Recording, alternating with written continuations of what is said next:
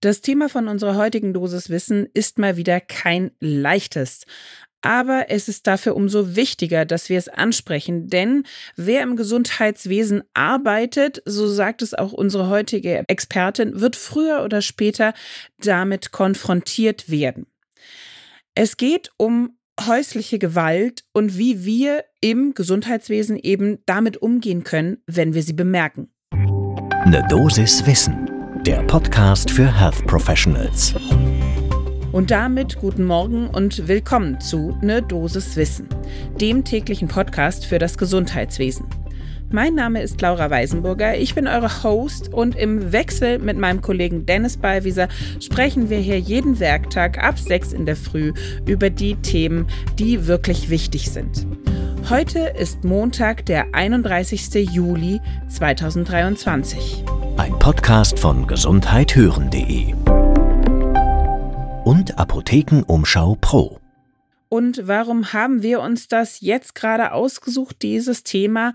Anlass ist tatsächlich, dass das Bundeskriminalamt erst Mitte diesen Monats am 11. Juli den aktuellen Lagebericht von 2022 vorgelegt hat zu häuslicher Gewalt. Und, das kann ich schon vorweg sagen, leider nehmen die Fälle zu.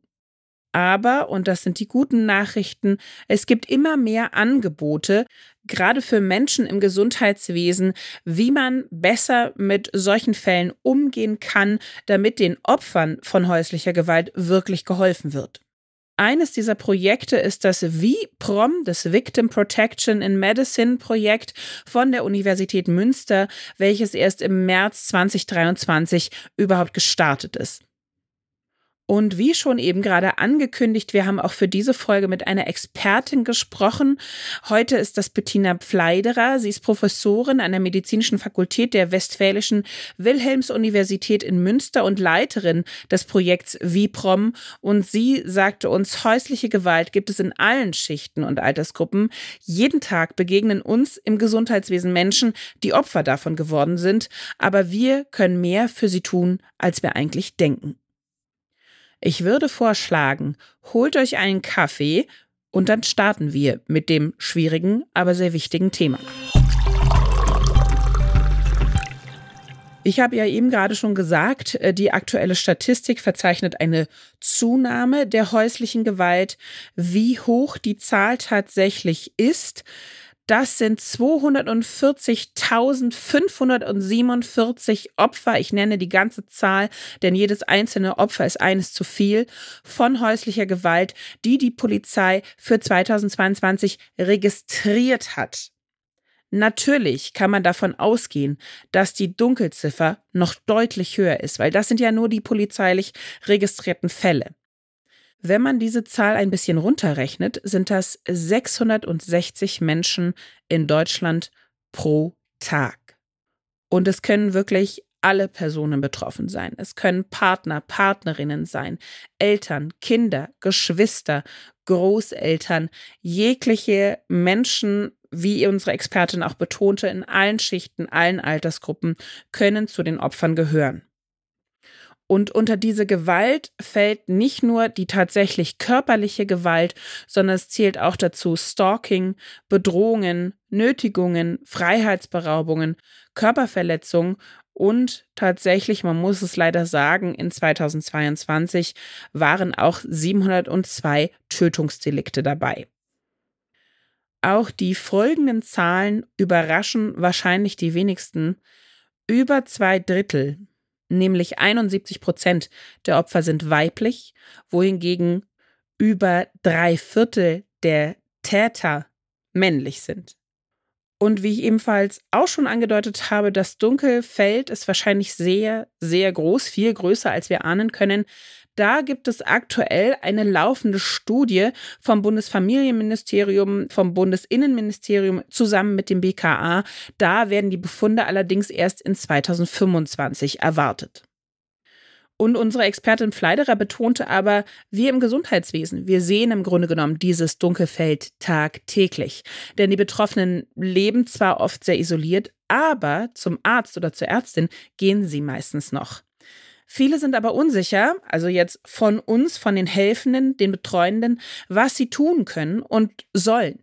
Manche denken, dass ihre Aufgabe die Versorgung von Verletzungen ist und was darüber hinausgeht, betrifft sie nicht. Aber, betont Fleiderer, wir sollten sehr sensibel sein und auf dem Auge auf keinen Fall blind. Und jetzt ist natürlich die alles entscheidende Frage, wie kann ich helfen, wenn mir so jemand begegnet in meiner Behandlung, wo ich das Gefühl habe, da stimmt was nicht. Erstmal ist natürlich die Frage, wie sieht das überhaupt aus? Dieses, da stimmt was nicht. Auch da hat unsere Expertin so ein paar Anhaltspunkte, die helfen können. Sie sagte gerade in der Unfallchirurgie zum Beispiel gilt, passt das Verletzungsmuster einer Patientin nicht zu dem, was sie über den Unfallhergang erzählen kann? Oder hat die Person vielleicht auffällig viele Hinweise auf frühere Knochenbrüche? Sehe ich das vielleicht im Röntgenbild? Sind da nicht gut verheilte Brüche dabei? Das können alles typische Hinweise auf häusliche Gewalt sein. Auch unterschiedlich alte Blutergüsse und sehr viele davon können natürlich einen Hinweis liefern. Ganz besonders hellhörig sollte man sein, wenn die Person in Begleitung ist und diese Begleitung aber alle Fragen für die Betroffene, also eigentlich die Person, die ich gerade behandle, beantwortet. Also wenn die eigentliche Patientin oder sogar der Patient nicht zu Wort kommen kann. In der klassischen Hausarztpraxis sehen wir seltener akute Verletzungen, so berichtet es unsere Expertin, sondern die Betroffenen suchen hier eher Hilfe wegen so allgemeiner Probleme, Rückenschmerzen, chronische Magenschmerzen, Schlafstörungen, gedrückte Stimmung. Auch hier nicht vergessen, einfach mal nachfragen. Und wie macht man das richtig, dieses Nachfragen? Am allerbesten behutsam, auch ganz allgemein, ohne irgendeine Verdachtsäußerung. Belastet Sie etwas zu Hause? Wie geht es zu Hause? Haben Sie vor etwas Angst zu Hause? Da ist überhaupt gar kein Vorwurf oder irgendein Verdacht drin. Es ist einfach nur eine Frage.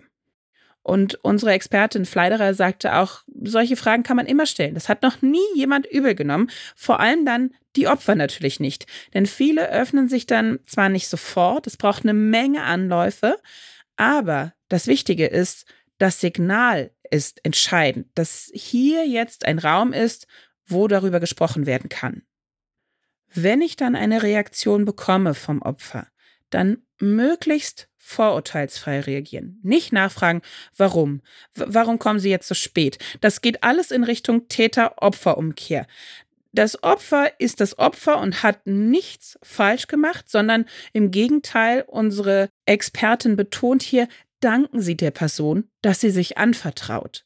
Sagen Sie ihr, dass es richtig ist, dass sie von ihren Erfahrungen erzählt, dass niemand Angst vor einem Menschen haben sollte und niemand Gewalt erfahren sollte. Habe ich allerdings keinen Erfolg mit diesen Fragen oder Gesprächsangeboten, dann muss man das auch erstmal akzeptieren, so schwer wie das auch manchmal ist. Wenn die Person sich nicht öffnet und auch sagt, ja, sie geht jetzt eben oder man weiß es, sie geht da zum Täter zurück.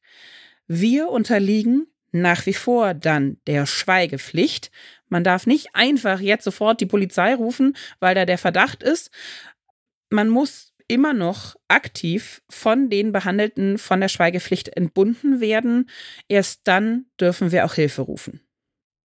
Und da erzählt eben unsere Expertin auch, es dauert oft Jahre, bis sich jemand aus gewaltvollen Beziehungen lösen kann. Das heißt also, sprechen Sie es immer wieder an.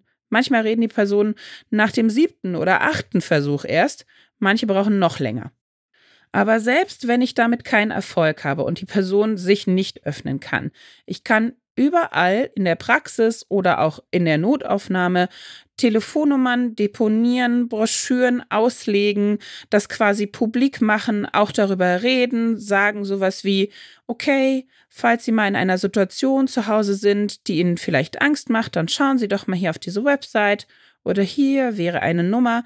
Ein guter Ort, um diese Broschüren auszulegen, sind auch die Toiletten, weil da sind die Patientinnen und Patienten ja meistens alleine und eben nicht in Begleitung von vielleicht der Person, die Ihnen das zufügt.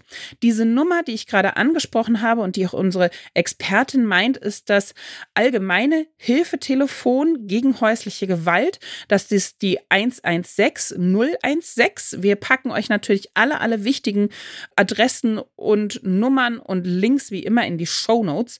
Aber dass ihr das jetzt schon mal gehört habt, und dann bleibt ganz am Ende noch zu sagen und zu betonen, wenn man eben den Verdacht wirklich hat und man ist vielleicht nicht von der Schweigepflicht entbunden, dann kann man trotzdem alles das, was man gesehen hat, ausführlich und vor allen Dingen rechtssicher, gerichtssicher dokumentieren. Dokumentieren tun wir ja ohnehin, aber damit es gerichtssicher ist, braucht es da so ein paar spezielle Vorgaben. Da gibt es auch gerichtssichere Formulare, die man sich runterladen kann. Bei einem der Links haben wir alles unten in die Show Notes geschrieben. Schaut da einfach mal rein. Und wie sinnvoll das ist, das weiß auch Fleiderer. Sie sagte, wenn jemand sich vielleicht erst Jahre später offenbart und damit dann doch vor Gericht gehen möchte, dann können Opfer unsere Dokumentation nutzen und damit können wir ihnen eben doch noch helfen. Dann haben wir nämlich ganz wichtige Hinweise gesammelt. Und wenn ihr jetzt gerne noch mehr Informationen dazu hättet, wie ihr gut helfen könnt, da gibt es unter anderem einen Schnittstellenverein, der ist explizit dafür äh, gemacht, dass man eben gerade im Gesundheitsbereich Interventionen machen kann gegen häusliche und sexualisierte Gewalt. Das ist der Signal e.V. Die haben auch einen Leitfaden rausgebracht. Außerdem gibt es, wie gesagt, Fortbildungen, Fachtagungen, auch zur Ersthilfen in Kliniken, wie man mit häuslicher Gewalt umgehen kann. Und selbst das Hilfetelefon, was ich schon erwähnt habe, die 116 016, auch das ist für Fachpersonen aus dem Gesundheitswesen offen, kann jederzeit angerufen werden, ist durchgängig besetzt. Auch da bekommt ihr Rat wenn ihr einen Fall habt, bei dem ihr euch nicht sicher seid, wie macht man da jetzt am besten weiter. Und ganz zum Schluss lasse ich nochmal unsere Expertin zu Wort kommen. Sie sagte, es gibt viel, was wir im Gesundheitswesen machen können. Das meiste ist gar nicht so aufwendig. Und wer den Betroffenen anspricht oder die Betroffene und hilfreiche Optionen aufzeigt, der hat schon ganz viel getan. Und mit diesen positiven Worten möchte ich die Dosis Wissen für heute schließen, auch wenn es eine größere Dosis geworden ist. Ich denke, das ist bei dem Thema wichtig, dass ihr möglichst gut Bescheid wisst und genau wisst, an welche Punkte kann ich mich halten, wenn ich so einen Fall habe. Und gerade bei dieser Folge würde es mich sehr freuen, wenn ihr die teilt und weiterempfehlt und weiter verschickt, weil ich glaube, das ist immer noch ein Thema, wo ganz viele Kolleginnen und Kollegen, und da nehme ich mich auch nicht aus, nicht genau wissen, wie reagiere ich denn da jetzt richtig? Wir wissen alle, wir wollen was tun, ja, wir sind Ärztinnen und Ärzte, wir sind zum Helfen da, aber manchmal fehlt uns da einfach das Wissen zu, weil es nicht richtig vermittelt wurde. Und mit dieser Folge wollen wir eben auch ein bisschen diese Wissenslücke schließen. Ein Podcast von gesundheithören.de und Apothekenumschau Pro.